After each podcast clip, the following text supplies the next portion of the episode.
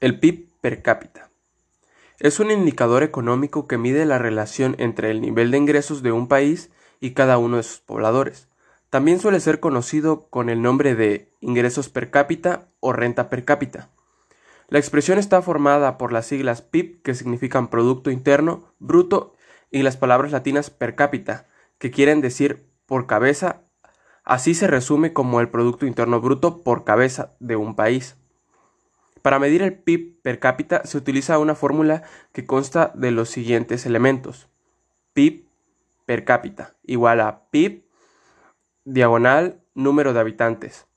Por ejemplo, en una nación que percibe en un año un Producto Interno Bruto de 300 mil millones de dólares y que tiene 30 millones de habitantes, el PIB per cápita será de 10 mil dólares por habitante. Función del PIB per cápita. El PIB per cápita se mide anualmente. Se supone que su incremento delata el crecimiento de una economía durante un determinado periodo. En teoría, este dato describe el promedio de ingresos en función del número de habitantes, lo que permitirá diagnosticar el nivel económico de la sociedad. Sin embargo, al ser apenas un promedio, este indicador no permite comprender con claridad cómo esta riqueza es repartida entre los diferentes individuos de un país, de manera que las desigualdades económicas no se visibilizan. Por ejemplo, en un país con un PIB per cápita de 10 mil dólares, ocurre a menudo que unos ganan muchísimo menos y otros ganan muchísimo más. Así el PIB per cápita no es un indicador fiable para medir la distribución de la riqueza, sino apenas la totalidad de los ingresos y su potencial de inversión. Existen diversas variables que afectan el rendimiento del PIB per cápita.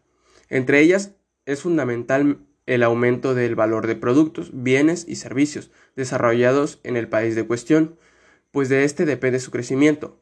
Si no hay un crecimiento de la población, pero en cambio hay un crecimiento desproporcionado de la población, el PIB per cápita se verá afectado negativamente. El INEGI presenta los resultados de las cuentas por sectores institucionales, trimestrales.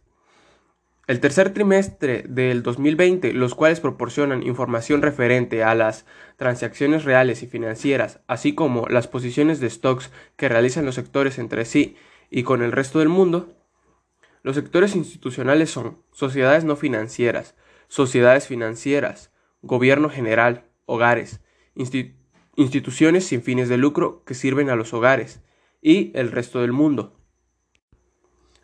Según cifras del INEGI, durante el tercer trimestre del 2020, las sociedades no financieras contribuyeron con el 45.5% del Producto Interno Bruto de México y el 33.9% fue generado por los hogares. Le siguieron el gobierno general con 8.9%, las sociedades financieras con 4.5%.